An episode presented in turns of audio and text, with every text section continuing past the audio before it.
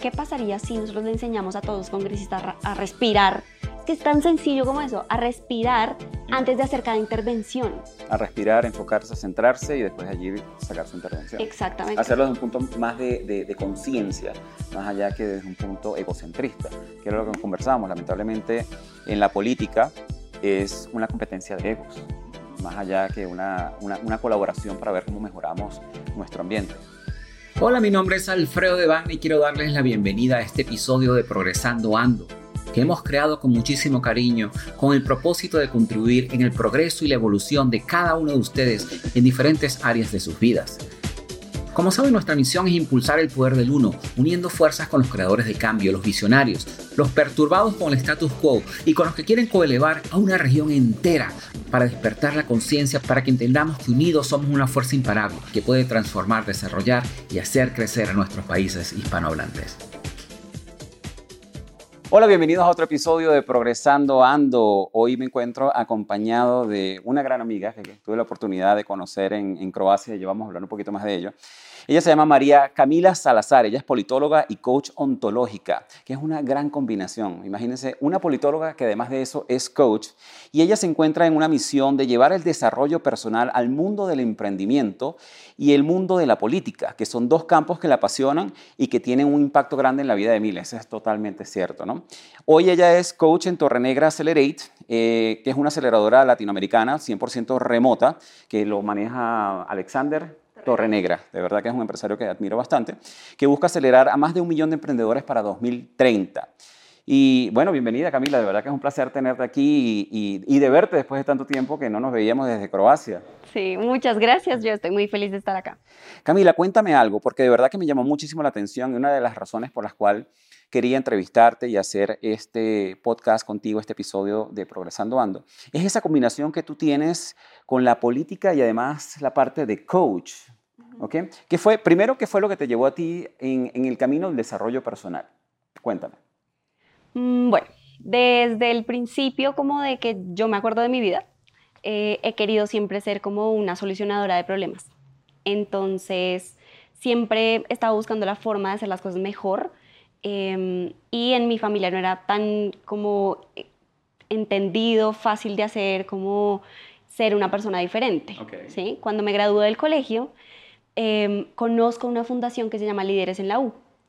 Y ahí empieza un poco con el tema del liderazgo, esto cómo funciona. Armábamos unos eventos gigantes eh, cada seis meses, de hecho cada año, con empresarios grandes del país, de muchos temas diferentes. Ahí había temas de política también. Yo empecé esto antes de empezar ciencia política y de hecho entro a ciencia política justamente porque sé que hay problemas en el mundo que la gente no se quiere echar a la espalda. Definitivamente. Básicamente, sí. ¿sí? Y que yo sé que podría tener alguna injerencia en esos eh, de la forma que sea y decidí empezar a estudiar eso como para entender por qué el mundo está tan vuelto nada como parece que está y muchos culpan a los políticos. Bueno, que en cierta manera si lo vemos, tienen un poquito de culpa los políticos, ¿no? Eh, pero lo que es interesante eh, es eso, que justamente ahorita estamos viendo una tendencia en el mundo que realmente la política tiene que cambiar. Eh, lo que hablábamos antes de cámara es que lamentablemente la política ha sido la misma política, la misma manera que se maneja la política y la diplomacia por cientos y cientos de años. ¿no? Entonces ya es hora de que la política se empiece a ver desde otro punto de vista y una de las cosas que conversábamos justamente es el hecho de que esta mezcla en la cual tú puedes tener la política, pero aparte de la política también tienes lo que es el desarrollo personal, que tú tuviste una experiencia personal con respecto a eso. Cuéntanos un poco más de eso. Sí. Bueno, durante mi carrera y hacia el final especialmente, lo que me di cuenta es que, eh, especialmente estando en un país como Colombia, la política se vuelve este, este tema que quieres hablar, pero que al mismo tiempo te duele mucho por todas las cosas que han pasado, desde violencia hasta cómo manejan los impuestos, ¿sí? Y todo te empieza a doler mucho y empiezas a perder como esperanza en el mundo. Yo tenía como esta doble vida en la universidad, en donde estaba yendo a los eventos más como de liderazgo y luego volví a la universidad en donde los profesores, los estudiantes, todo el mundo se quejaba sobre cómo estaba organizado el mundo. Entonces yo estaba en la mitad de esto y decía... O sea que tú más allá de quejarte querías hacer algo al respecto. Exacto. interesante. Y por eso fue que empezaste a estudiar la parte de ciencias políticas. Sí, sí, sí. Y adentro de ciencia política también empiezo a escuchar muchas charlas TED, ¿Cómo puedo yo estudiar más rápido? Yo era de las que no me leía todas las lecturas completas, sino que llegaba a decirle al profesor, ven, es que no entendí algo. Y mis, mis compañeros, como, sí, como usted ni siquiera leyó completo, ¿cómo le está yendo bien? Y yo, no importa, hay que conectar los temas y así uno va saliendo, ¿no? Como esto, ¿cómo impacta en la vida real? Y em, al final de la carrera, trabajé con el Congreso. ¿Tuviste la oportunidad de trabajar con el Congreso de Colombia? Sí, llevando, llevando a 90 colegios al Congreso Primero enseñándoles cómo funciona, porque en general las personas no entienden eso cómo funciona, solo saben que son un montón de gente allá sentada hablando de cosas y luego hablando toman y decisiones. por diferentes leyes. Exacto, y solo toman decisiones y ya, ¿sí? Esa gente encerrada allá, hablando entre ellos, tomando decisiones, punto. Pero no saben cómo llegan ahí, cómo los partidos políticos, etcétera, así como que defiende cada cual. Bueno, entonces yo estaba entrenando 90 colegios para eso. Ellos hacían ¿Y lo tres semanas. para qué? Para que ellos entendieran un poco cómo funcionaba el sistema. Para que supieran cómo votar. Okay. ¿Sí? Estábamos antecitos de que llegáramos a presidenciales y yo sabía que con 90 colegios y con esos 90 colegios, más o menos 200 niños por colegio, yo puedo enseñarle a muchas familias cómo tomar decisiones racionalmente y no emocionalmente. Y lo haces a través de, lo, de, los niños y que los niños eduquen a los padres. De verdad que muy bueno, muy bueno. Sí. Ok, ¿y cómo te fue en ese proyecto? Pues bien interesante, eh, hubo de todo. Y ahí es en donde yo me empiezo a dar cuenta como las diferentes personalidades, porque al final llevábamos, primero pasaba dentro del colegio, luego a los mejores los llevamos al Congreso a que debatieran en un, como si fuera un, proyecto, de ley eh, con otros colegios. Eh, los que debatían eran los niños y los, los, profesores desde las tribunas arriba como, Jason, Jason, diga esto. y eh, al final les llevamos a uno o dos congresistas, yo siempre quería tener más de uno para que tuvieran diferentes puntos de vista para que vieran en la vida real ellos qué hacen, como, y hacerle las preguntas de si usted es médico, ¿qué hace sentado en el Congreso de la República de Colombia? ¿Sí? Si usted es ingeniero de sistemas, ingeniero civil, ¿cómo llegó acá?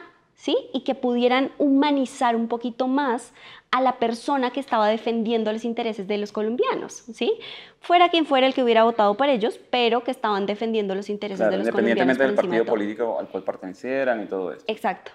Em, y al final me di cuenta de eso, que había muchas personalidades diferentes, que los niños a veces unos conectaban con unos y otros conectaban con otros, que había unos que se iban más a los argumentos superhumanos, como de vamos a dar más educación, vamos a dar más alimentación, vamos a dar más trabajo, que, es algo que puede entender todo el mundo. En, en, la política. Sí, y hay otros que se iban a hablar de otras cosas que los niños no entendían, entonces no tienen esa conexión con efectivamente quién les va a dar los votos hacia adelante. Entonces, esa era la sensación que yo quería que ellos pudieran tener y también se daba cuenta uno quiénes eran los que más estudios, pero como de entender el mundo tenían, ¿sí? Que sabían que si estaban hablando de educación podían hablar como de las leyes anteriores y de qué necesita un niño para aprender, diferente a cuánto es el presupuesto y a quién se lo vamos a repartir, ¿sí? Sabes que cuando yo te conocí, una de las cosas que más me llamó la atención, yo me acuerdo que estábamos en, este salón bueno, en este teatro, donde cabían 600 personas, estaba Vincent Lakian en ese momento hablando, y ya yo había presentado, o sea, le había respondido algo acerca de los valores. Recuerda que mis valores eran el poder del uno, la coelevación, la trascendencia y la empatía. Y luego, cuando tú te paraste, eh, tú estabas en una esquina, yo recuerdo, y tú dijiste... ya me acordé de ese te momento. de ese momento. Y yo recuerdo que tú dijiste, bueno, yo soy María Camila, yo vengo de Colombia, yo soy politóloga. Y yo me quedé así como que, ok, ya va, ¿qué hace una politóloga aquí? Y eso me pareció bien interesante ese concepto y en ese momento dije, bueno, me gustaría conversar un poco más con ella. Porque eh, para mí, una de las cosas que que yo realmente no sigo. Yo no sigo ni política, ni religión, ni deportes, porque para mí son tres temas que dividen a la humanidad más de unirla, más que unirla, ¿entiendes? Pues yo, yo, pienso que, por ejemplo, en el caso de los deportes, los deportes deberían ser un juego, sí, para, para unir a la gente también, que realmente creo, creo que una de las razones por las cuales yo sigo la Copa Mundial es porque se, se, se, siente esa hermandad, ¿entiendes? Pero en otros casos no, se siente la competencia, o sea, que se trabaja más desde la competencia que desde la colaboración. Y que lo mismo pasa con la religión, tu religión es mejor que la mía, y eso sucesivamente es donde se crean los conflictos. Y en la política también pasa lo mismo. Entonces es, como que, mira, la política en algún momento tiene que cambiar, y eso me llenó de muchísima esperanza, porque al final te das cuenta de que está creciendo una nueva generación y esta nueva generación se está dando cuenta que definitivamente es importante, es importante que desde el punto de vista político también se incluya la parte de desarrollo personal. Y tú tuviste la oportunidad, porque tú trabajas también la parte de emprendimiento, es interesante porque tú trabajas la parte de emprendimiento y trabajas la parte de, politología también. Y tuviste la oportunidad a nivel de, de, de, de tratar de incluir estos programas dentro de la alcaldía, me comentabas. Sí, exacto. Lo que yo me di cuenta al final, después de acabar la carrera, es que, pues, en medio de todo, nosotros juzgamos mucho a las personas desde el lugar de donde nosotros estamos, es. ¿sí? Y empecé a no ver noticias. Yo dije, ¿para qué? O sea, la misma sensación que tú tenías como de esto divide a la humanidad, me pasaba exa- exactamente lo mismo. Y aunque yo lo estuviera estudiando, yo soy una politóloga que no ve noticias, ¿sí? Y la gente dirá, como, como así? ¿Y entonces para qué estudió? Claro. ¿Sí? Como... Pero en el fondo lo que yo digo es que nosotros podemos empezar a comunicar las, las cosas de manera diferente. Pero es que vamos a estar claros, y de- de verdad que no, no estoy en desacuerdo en, en- en el hecho de que no estés viendo noticias, pero si yo no veo noticias. Por eso, ¿no? Por eso te lo digo, ¿sí? Sí. O sea, como es normal que cualquier Claro. otro ser humano no vea noticias, pero a uno de politólogo le preguntan, ¿y entonces qué haces todos Claro. los días? Pero la, la- la diferencia es que las noticias de hoy en día realmente no son noticias parciales, son noticias que se enfocan en ciertos puntos de vista y siempre se enfocan en, en qué es lo que le falta al mundo y qué es lo que está yendo mal en el mundo, más allá de enfocarse en las noticias positivas, por ejemplo, de que salga una noticia acerca de un congresista que hizo un tema de meditación, sería algo interesante, ¿no? Pero eso no lo vas a ver, o sea, lo vas a ver el, co- el congresista que a lo mejor le fue infiel a la mujer, o sea, el tipo, el- o el congresista que le dieron plata, o sea, tú siempre vas a ver la parte negativa de la política. O lo otro que pasa, que fue lo que a mí me terminó de romper con las noticias, y es una cosa que a la gente le parece chiquita, pero para mí era muy importante, se estaban empezando a quejar de los congresistas porque estaban pidiendo domicilios al momento en el que estaban teniendo los debates.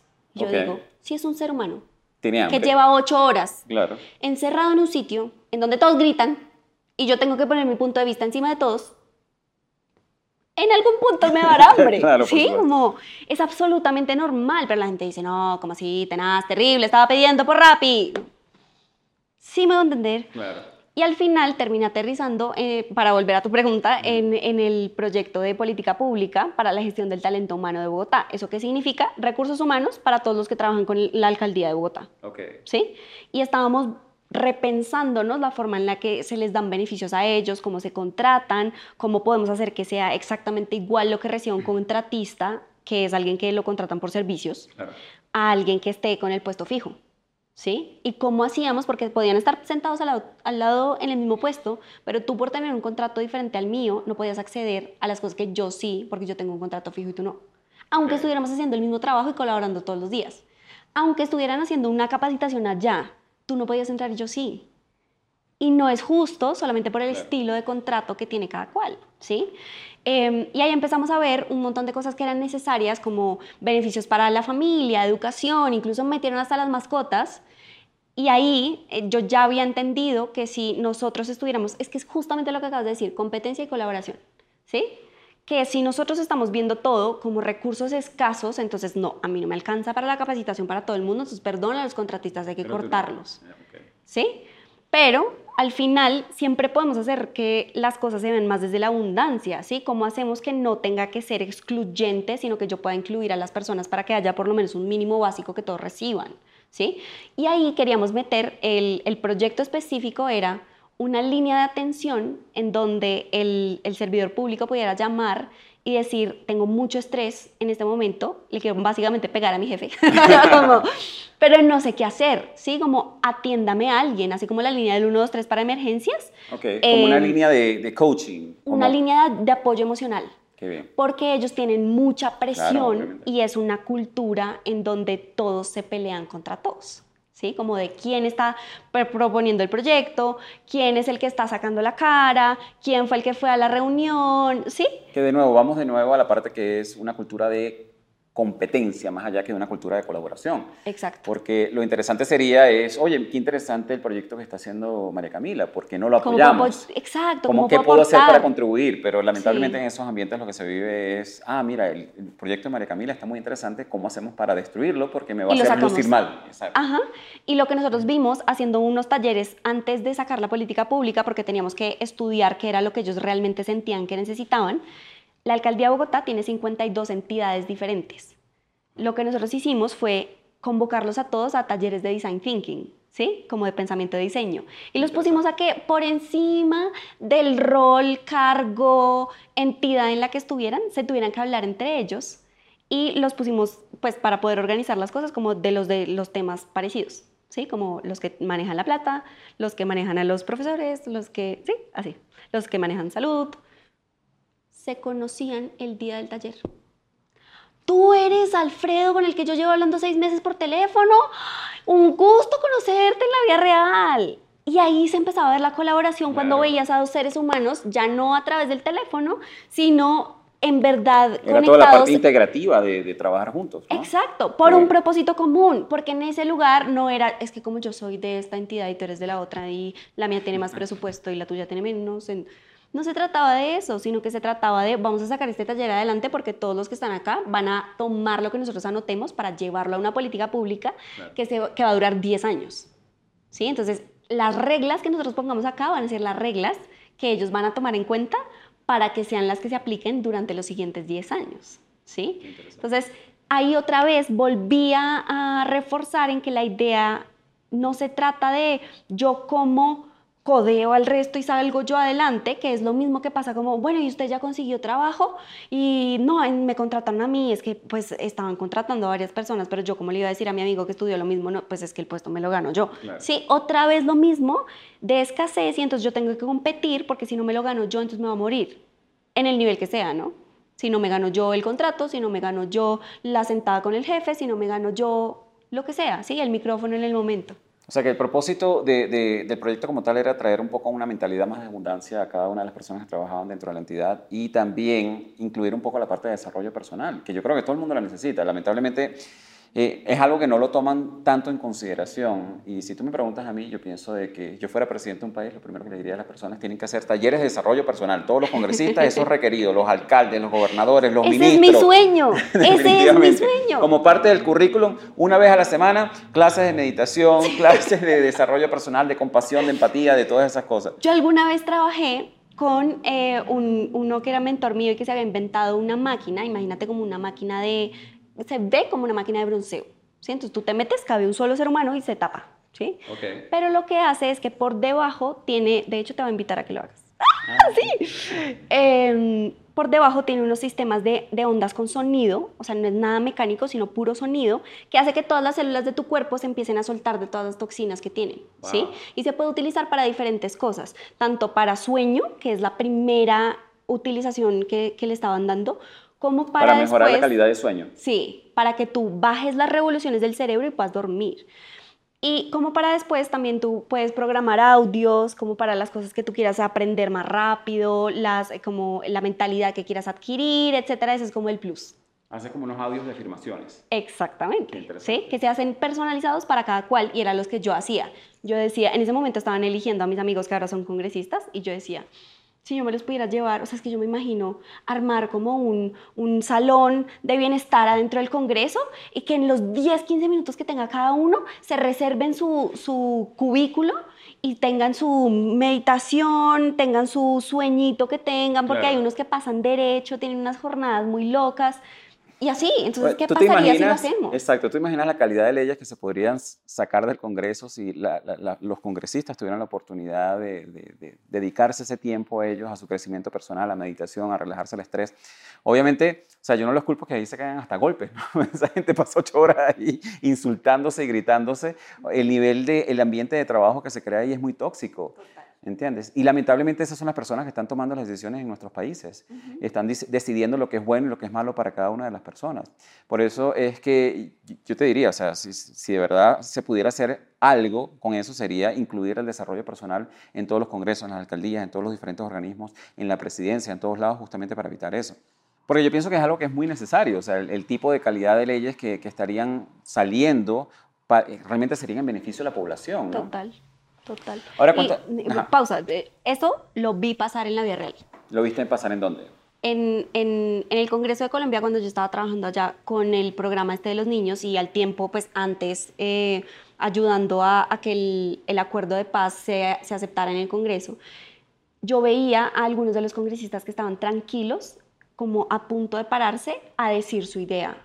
Sí, como que tenían claro y estaban tranquilos, pero llegaba alguien o pasaba algo o alguien en la tribuna hacía algo, se les dispara como esa sensación de supervivencia y ahí se De van por otro lado exacto.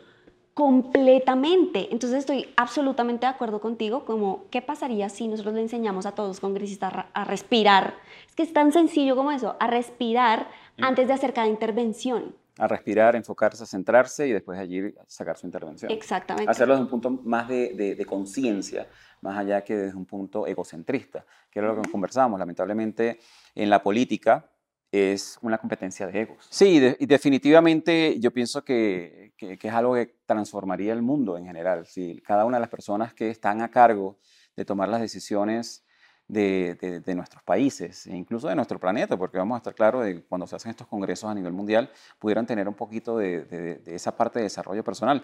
Y una de las cosas que a mí me, me dio mucha esperanza es ver cómo hay personas, una generación nueva, que están incluyendo el desarrollo personal como parte de su carrera. Un gran ejemplo lo eres tú, que decidiste ser coach ontológica y además politóloga, ¿no? No, no me imagino tú en un congreso dándole coaching a todos los congresos. Cállense, tranquilos, no se preocupen. ¿Por qué estás haciendo esa ¿Por qué te sientes ¿Para de esa qué? manera? Pero no grites, no hace falta gritar. Ahora, Tú, además de eso, has tenido, bueno, obviamente como estábamos hablando en la introducción, estás trabajando ahorita en la parte empresarial, ¿no? Y realmente una, una, de las cosas que me llamó la atención es que tú hablas muchísimo de que hay organizaciones que apoyan al proyecto pero no apoyan al emprendedor.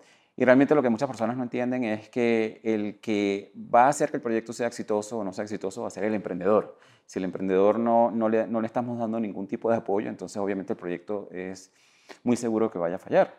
Cuéntame un poco más de esa experiencia. Sí. Bueno, eh, cuando me di cuenta que la política era muy difícil de cambiar así como tan rápidamente. pero me, sin embargo no te has encontré, rendido, ¿no? No, pero yo sé que, o sea, mi plan estratégico es que si logro meter la parte de desarrollo personal en suficientes empresas okay. que puedan tener suficientes resultados visibles, porque eso es lo que está ahorita escuchando el mundo, ¿sí? Como cuáles son los nuevos emprendedores, cuáles son las nuevas empresas que le están peleando el mercado a las empresas grandes, cómo está cambiando el mundo a través de los proyectos individuales de cada cual, cómo esos los estamos haciendo más sociales, etcétera, y que además lo social no tiene que estar separado de que, ten, de que sea rentable y de que yo tenga ingresos, o sea, yo no tengo que vivir de donaciones para hacer algo bueno en el mundo, ¿sí?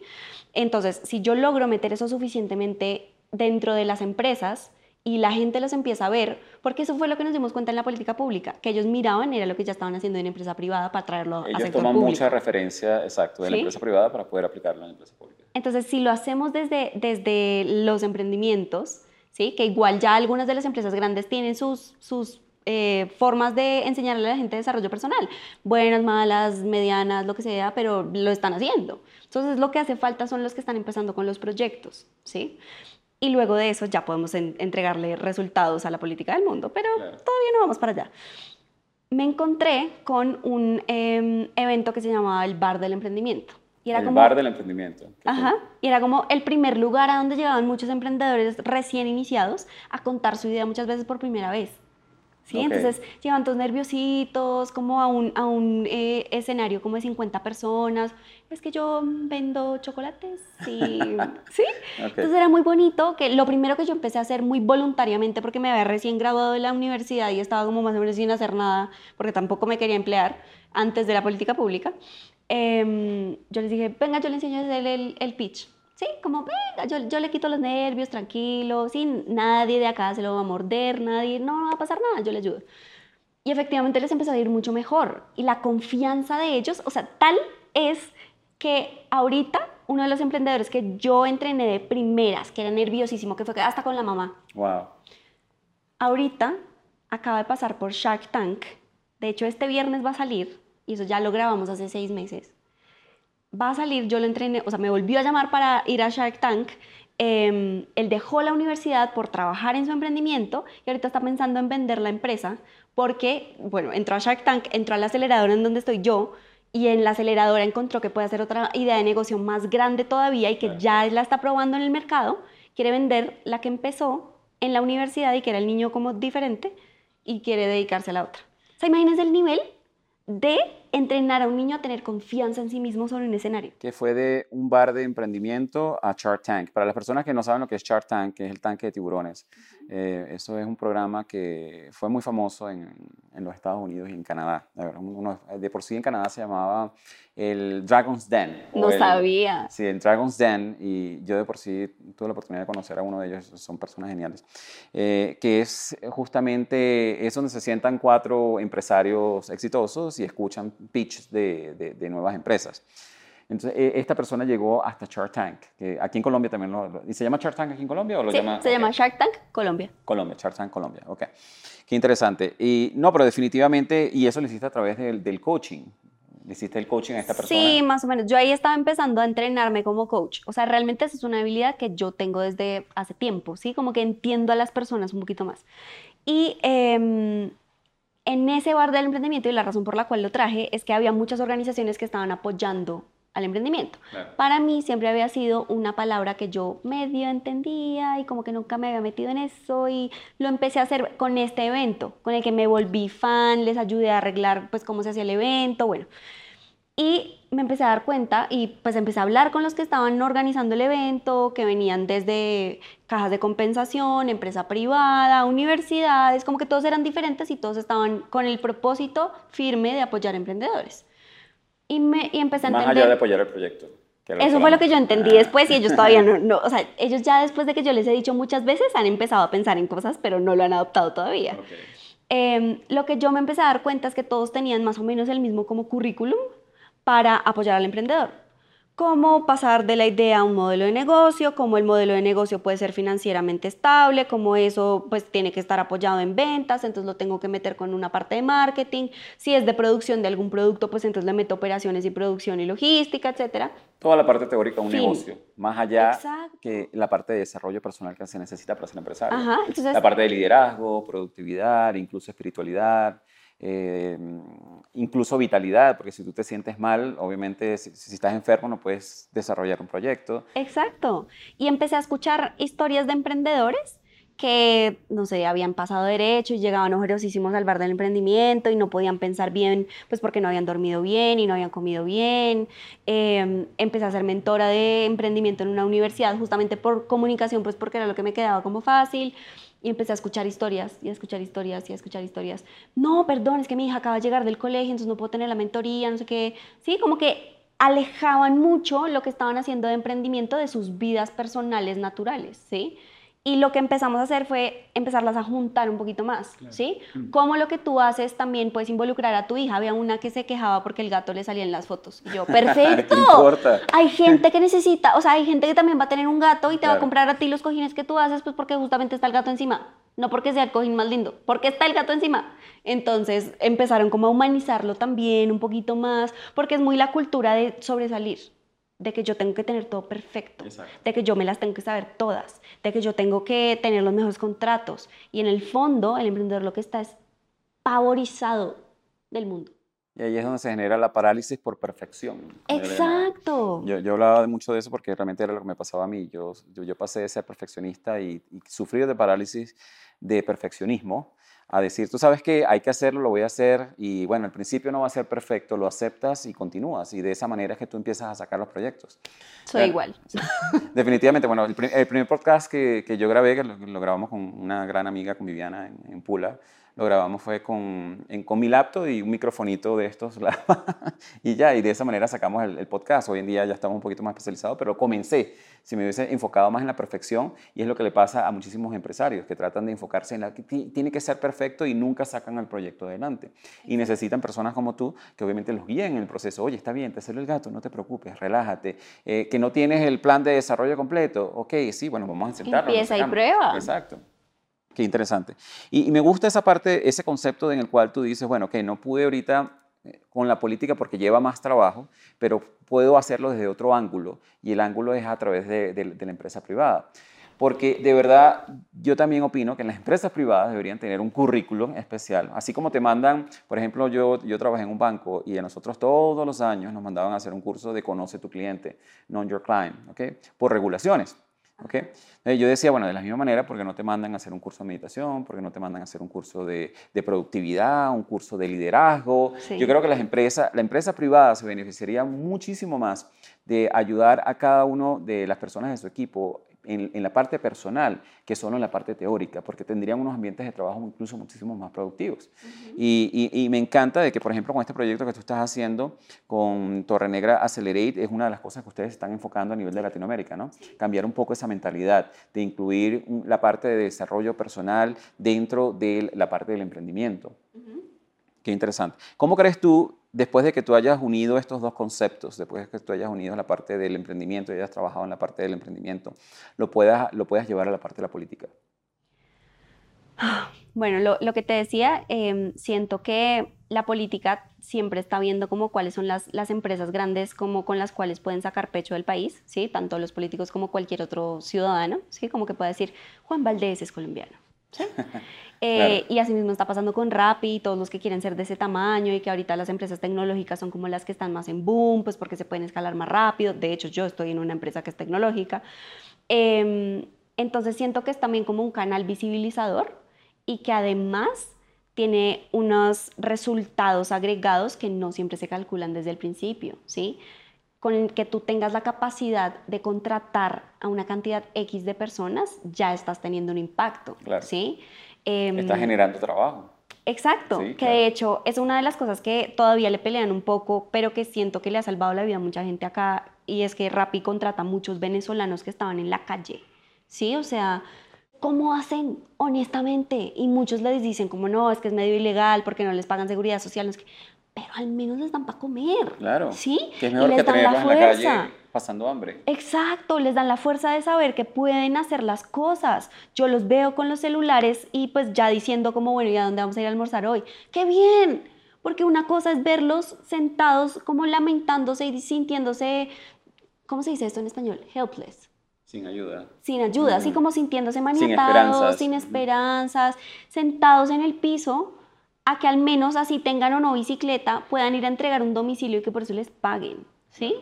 Entonces, creo que... Y que se pueden valer por sí mismos. Exacto, creo, que haciendo empresa podemos hacer muchas cosas, ¿sí? Que es romper este, este paradigma como de todos los empresarios son súper avaros y el dinero es malo y etcétera, que es otra de las cosas que tú aprendes en desarrollo personal. Tú puedes meditar todos los días y hacer yoga y al mismo tiempo hacer un millón de dólares. Claro. Y no está mal, y de hecho es la forma mejor de hacerlo. ¿sí? Como si tú lo intentas a la brava, te va a ir mal. ¿sí? Como si lo intentas desde el flow, y desde estar conectado contigo mismo y con quién eres y no tener que estar demostrándole a la otra gente que eres más de lo que realmente eres, pues todo va a ser mejor. Y es que en el fondo todos somos seres humanos. Y lo que mueve el mundo son seres humanos. O sea, por debajo de las marcas, sea marca Congreso, sea marca partido político o sea marca de una empresa, están personas ¿sí? Cambia completamente, y eso me pasó trabajando en el Congreso, cambia completamente cuando tú cambias el presidente del Congreso y pasa exactamente igual si tú cambias el presidente de una empresa. Así es. Al fin y al cabo somos seres humanos. Entonces, ¿cómo hacemos para que tengamos ese efecto dominó de muchas cosas buenas pasando porque tenemos personas que creen en sí mismas, porque son personas que han trabajado y que saben que no son perfectas, pero que igual las sacan adelante, ¿sí? Y que van a encontrar la solución y la forma de hacer las cosas y que también están dispuestos no solamente a ayudarse a ellos mismos, sino a ayudar a otras personas. Y eso es parte del efecto dominó. Eso es como la idea, la mentalidad, la sensación, la energía que yo quiero empezar a dejar con esto. Y que justamente el, desarrollo personal comienza con uno mismo. Uno, yo siempre le comento a las personas que tú no puedes dar lo que tú no tienes. Exacto. O sea, tú no puedes ayudar, y de por sí es parte de nuestra misión, tú no puedes ayudar a otras personas económicamente si tú estás pasando necesidades, ¿no? y, y, que no está mal invertir en tu desarrollo personal, que no es egoísta. Yo pienso que egoísta es no hacerlo. Porque si tú no estás en una posición en la cual tú puedes ayudar a otras personas, yo pienso que ahí sí estás siendo un poco egoísta. Y el mundo le está haciendo falta tu ayuda. Exacto, porque al mundo le está haciendo falta tu ayuda. Y que justamente, justamente con estos programas que me encanta que, que aquí en Colombia se estén desarrollando y, y, que se vean, se empiecen a ver a nivel de Congreso, porque es lo que más necesitamos, se, se pueda incluso llevar el desarrollo personal y entender, como dices tú, que al, si, si, te das cuenta, como dices tú, todo está manejado por seres humanos. Y si esos seres humanos están bien, si esos seres humanos están bien económicamente, si esos seres humanos están bien a nivel emocional, si esos seres humanos están bien a nivel de conciencia, todo lo demás se va a dar bien. más, más allá de, porque hay muchos políticos que están pasando trabajo, obviamente, que no tienen cómo alimentar a su familia, porque a lo mejor no, no se manejan bien a nivel de presupuestos. lo, mismo pasa a nivel de, empresarial. Si tú a nivel empresarial no, no puedes ayudar a otras personas a generar otros trabajos, también no le estás haciendo ningún favor al mundo. Ahora, desde tu experiencia, ahorita que tú estás trabajando de la parte política y estás trabajando en la parte empresarial, estas personas que quieren comenzar a emprender y generar estos trabajos, ¿qué recomendaciones les darías? Prueben y fallen, rápido y barato. ¿Sí? ¿Qué es lo que a mí más me costó? Uno, lanzarme al mercado. O sea, Cuando yo terminé de trabajar en lo del Congreso, eso se lo quedó la fundación con la que yo estuve. Porque tan linda yo les registré la marca, hice un montón de cosas y eso se lo quedaron ellos y yo no lo pude seguir adelantando. Okay. Entonces a mí me dolió un montón y lo que hice fue intentar montarme casi que la competencia. Obvio lo estaba montando desde el lugar que no era, porque estaba intentando recuperar algo que sentía que había perdido. ¿Desde qué lugar lo estabas tratando de, montar? Como desde recuperar algo que sentía que era injusto que me habían quitado. Okay. Que yo lo entregué. desde el ego. Desde el ego, 100%. Y entonces lo que más me costó fue, uno, armar el producto. Entonces, cuando ya tienes un producto divino, lo que sigue es sallo a vender al mundo, porque si no, pues, ¿de qué sirvió? Sí, como no te sirve tenerlo guardado en el laboratorio, que es lo mismo que yo le decía a un emprendedor de jabones. Tiene los jabones más ambientalmente amigables, hermosos, que funcionan perfecto, te quitan las manchas de grasa hasta de los carros. Wow. Y no los has sabido vender.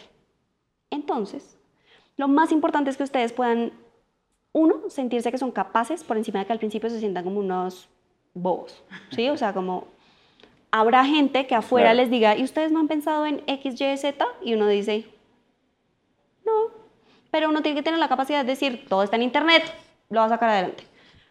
Y lo más importante es poderle preguntar al cliente qué es lo que necesita y que tú te devuelvas con eso a arreglar lo que tú tienes para saber que unos, pues si lo puedes entregar o no, pero que que si alguien te lo va a comprar con ese ajuste, lo puedas sacar al mercado por lo menos, ¿sí? Eso, y eso no significa fallar, que no lo sacaste al principio perfecto y que no te lo empezaron a comprar 13 millones de personas de una vez, no significa que fallaste, significa que estás aprendiendo, significa que estás entregándole algo al mercado que de pronto no saben cómo consumir, que es la otra cosa que pasa muchas veces con muchos productos nuevos. Entonces, fallen rápido y barato, sepan que eso no tiene que ver con ustedes. Me deprimí. Mal. ¿Sí? Y ahí fue donde volví a entender otra vez y otra vez y otra vez que lo primero y lo más primordial tiene que ser el desarrollo personal. ¿Sí? Fallen rápido y barato. Sepan que siempre ustedes van a estar bien.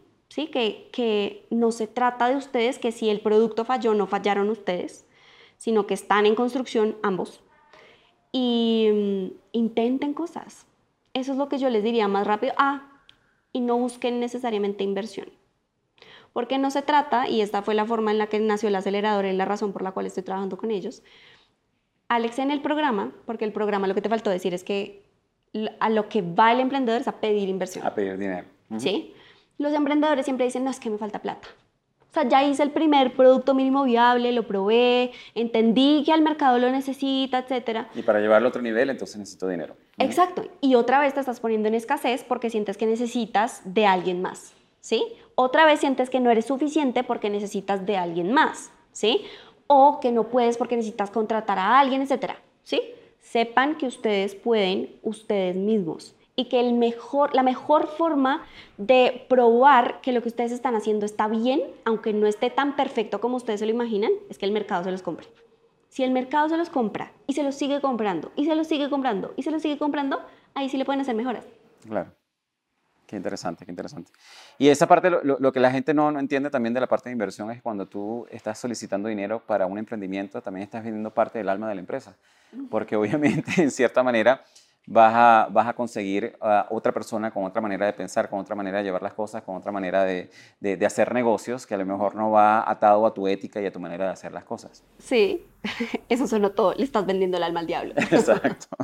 Mira, Camila, de verdad que es muy interesante todo esto que estamos conversando y, pienso de que si las personas de verdad se tomaran el tiempo de, analizar un poco el impacto que tiene el desarrollo personal en sus vidas, en sus emprendimientos, en la política de su país, con sus hijos, en, en todas las áreas, así como tú lo descubriste, que pudiste mezclar política, con siendo coach y ayudar a otras personas, realmente viviríamos un mundo diferente. Y es una de las razones por las cuales nosotros estamos haciendo lo que estamos haciendo. Es justamente tratando de cambiar esa parte, esa parte de esa mentalidad que, que, tienen las personas con respecto al área de desarrollo personal. Eh, hay un, algo que tú hablas mucho con respecto cuando dejas al ego al segundo plano. ¿Cuál, ¿Cuál sería ese mensaje que tú le darías a nuestros oyentes antes de despedirnos? Bueno, eh, esto es algo que también lo encontré yo en mi vida personal. eh, y que siento que a mí me ha cambiado la forma de hacer las cosas y he visto resultados mucho más grandes. Entonces, y, en, y en ese punto, justamente, y, porque quiero que también comentes un poco de eso, porque una de las cosas que me interesa, que, que me llamó mucho la atención también con respecto a ti, es que tú encuentras aprendizajes en todo. sí. Incluso encuentras aprendizaje en lo que aprendí bailando salsa con Vision Lakiani. Eso es súper interesante ese post. eh, ¿Cómo pueden las personas enfocarse también desde ese punto de vista, de que, que todo lo que les pasa en la vida, sea bueno o malo, les va a dejar un aprendizaje? Sí. ¿Cómo lo aplicas tú? Em, yo me encontré en muchas situaciones en la vida en donde yo sentía que yo estaba en riesgo, ¿sí? Que yo estaba en riesgo porque había cogido mal los cubiertos en un almuerzo, que yo estaba en riesgo porque me había ido vestida mal, que yo estaba en riesgo porque había dicho algo mal y alguien se iba a molestar, ¿sí? Todo el tiempo sentía que había como un estándar en donde yo tenía que estar y que yo estaba por debajo. ¿Sí? Y esto desde el nivel de cuando me senté en la mesa con el presidente del Congreso a negociar el proyecto, hasta en mi casa con mis papás. Sí, como estaba en todas partes y yo sentía que todo el tiempo tenía que estar como demostrando algo, ¿sí? O sea, cuando yo lo digo es porque yo lo viví en la vida real, ¿sí? Y lo estabas haciendo más por los demás que por ti. Sí, porque yo sentía que tenía que demostrar algo y que, y que cuando yo demostraba, entonces yo iba a valer más. Esto me tomó muchos años entender y me dolió mucho. Pero entendí que es la forma en la que suelen, solemos ser eh, criados, ¿sí? Como, porque como todo es escaso y todos tienen que codearse entre ellos para poder salir adelante en la vida, porque no hay suficientes puestos millonarios para todo el mundo, entonces no deberíamos hacer las cosas así. Tienes que estar buscando constantemente la validación de las otras personas. Exacto, exacto. Y, y en el fondo estamos buscando amor. Punto, ¿sí? Como, ay, qué bien, ¿cómo le hiciste bien? ¿Sí? Ay, ¿cómo te veniste vestida linda hoy? Ay, qué educada es que es tu hija, ¿sí? Eso es lo que me pasaba a mí toda la vida. Hasta que me di cuenta que yo no estaba siendo yo. Que en el fondo yo soy una persona que me anoté un montón, que soy una persona que se ríe fuerte, que soy una persona que baila, sí, como que, que soy una persona que se sale un poquito de los estándares, que ya, y que yo no iba a poder ser yo y no voy a estar tranquila conmigo misma si yo no hacía algunas de esas cosas. Que ese punto es interesante porque allí es donde realmente le podemos dar a demostrar a las personas que en el momento en que tú empiezas a hacer las cosas en busca de validación, sacrificas una parte de ti, dejas de ser tú y, y, por causa, o sea, por, por, respuesta a eso, obviamente dejas de ser tú y, no eres feliz, ¿no? En ese momento que tú dices, rompes esas barreras, rompes esas, eh, esas, esos bloqueos mentales de que tengo que buscar siempre la validación de las otras personas, em, en ese momento empiezas a ser libre. Yo lo que le comento a las personas es que no importa lo que tú hagas en tu vida, tú puedes ser María Teresa Calcuta, la Madre Teresa Calcuta, o puedes ser bueno, no quiero decir figuras políticas que muchos conocemos. El presidente de un país que nadie quiere. El presidente de un país que nadie quiere. Este, y, realmente vas a tener tanto personas a favor como vas a tener personas en contra. Y al, al, final lo que te tienes que dar cuenta es que seas tú o no seas tú, vas a, tener personas que te van a criticar y personas que van a estar a, a tu favor. Y, pero que ganas más y te beneficias más siendo tú. Es que la paz interior no la o sea, no la compras con nada y no la cambias por nada. Y entonces, de lo que me di cuenta era que siendo yo, aparte de todo, tenía más capacidad de hacer más cosas porque me sentía con más energía y eso además, o sea, ver a la gente, verme a mí, porque me reía y me equivocaba encima del escenario. O sea, imagínate esta. Tengo muchas historias, perdón. Eh, estábamos en uno de los últimos, en el último evento literal eh, de líderes en la U, que te conté, pues que era como con, esto no te lo conté, evento anual para 600 líderes jóvenes de todo el país. Habíamos logrado tener una entrevista con el creador de Angry Birds, que es el muñequito este que tú lo jalas y lo lanzas y bueno, esto fue un boom mundial y este señor estaba en Helsinki. La única que hablaba inglés iba a hacer traducción simultánea mientras teníamos al señor en Skype. No teníamos audio ¿Qué hace uno en un auditorio de 600 personas? Gritar. Esperando, no, yo tenía micrófono, pero el que no se oía era él. Entonces no, no teníamos cómo hacer la traducción simultánea. Yo tenía dos opciones. O morirme del estrés, Sí, como, y aparte de todo, tenía cosas logísticas atrás, el refrigerio ya venía, me llegaban los políticos con los que habíamos hecho el trabajo, o sea, todo, todo al tiempo. Mi mamá hasta se fue a ayudarme de lo embolatada que me dio todo estaba pasando al mismo tiempo y yo tenía que fingir, pues, o sea, como mostrar que todo iba a estar bien, pues para las 600 personas que no se me empezaran a parar y se fueran a ir, porque al final la entrevista debe ser muy buena, pues yo empiezo a hablar con las personas, ¿sí? Y a preguntarles cosas sobre el escenario, ¿sí? Y al final terminamos pidiendo al señor que mandara voice notes por WhatsApp. Y así funcionó, ¿sí? Pero entonces teníamos dos opciones. O yo morirme del estrés y como mandar a alguien más a que hiciera la presentación y que lo cambiaran y que lo bajaran del, del telón y no, todo está mal, terrible, no sé qué, no, qué pena con la gente, como así. Y la otra era, vamos a hacer que esto funcione, ¿sí? Y eso fue como aceptando que pues yo podía montarme el escenario y hacer de payaso un ratico y si te equivocabas estaba bien y la gente lo iba a aceptar, lo iba a respetar. ¿Por qué? Porque el propósito final no era que yo quedara bien enfrente de 600 personas y enfrente del Señor, que hoy día digo, ¿y yo por qué no me quedé con ese número de WhatsApp? Pero bueno, eh, porque el tema no era yo. Claro. O sea, yo no era el centro de atención, aunque estuviera siendo el centro de atención en ese momento. Era el propósito final de lo que iban ellos a aprender de un señor que se sentó a, a hacer caricaturas solo en su casa y luego alguien lo vio y lo descubrió y luego se volvió millonario. ¿Sí? Y también no se trataba de, cambiar los planes porque qué era lo que iba a perder las personas. Teníamos personas de todo el país que habían ido exclusivamente a ese evento.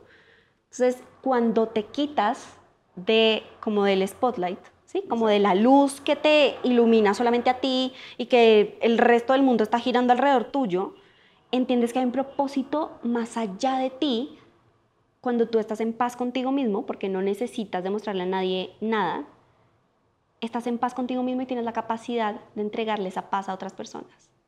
Enfocarse en el propósito. Ahí es cuando todo cambia.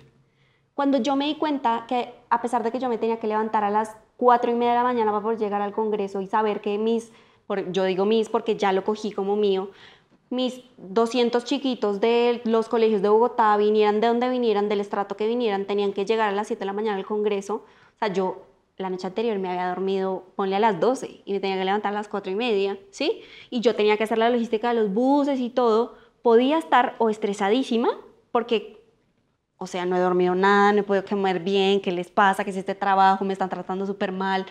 O podía pensar en las vidas que yo iba a cambiar, porque yo no solo estaba cambiando las vidas de los niños, vieran las vidas de los profesores. Claro. ¿Sí?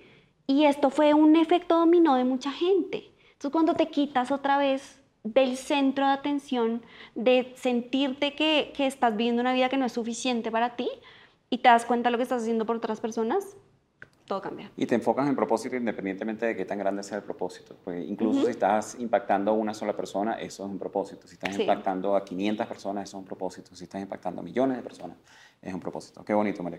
De, de verdad que muchísimas gracias. Fue un placer tenerte aquí en nuestro programa Progresando Ando.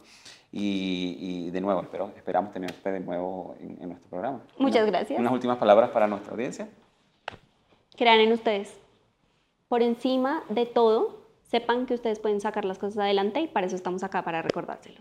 Para ayudarlos en ese proceso. Muchas gracias. Y así hemos llegado al final de este interesante episodio de nuestro programa Progresando Ando. Te invitamos a visitar la página web de nuestro programa en la siguiente dirección, progresandoando.progrevo.com donde encontrarás recursos gratuitos que hemos creado para ti, para contribuir en tu crecimiento personal. De igual manera, te invitamos a compartir este episodio con todas aquellas personas que tú sientas que puedan beneficiarse con este mensaje transformador, para que juntos, a través del poder del uno, podamos elevar a todos nuestros hermanos y hermanas hispanohablantes.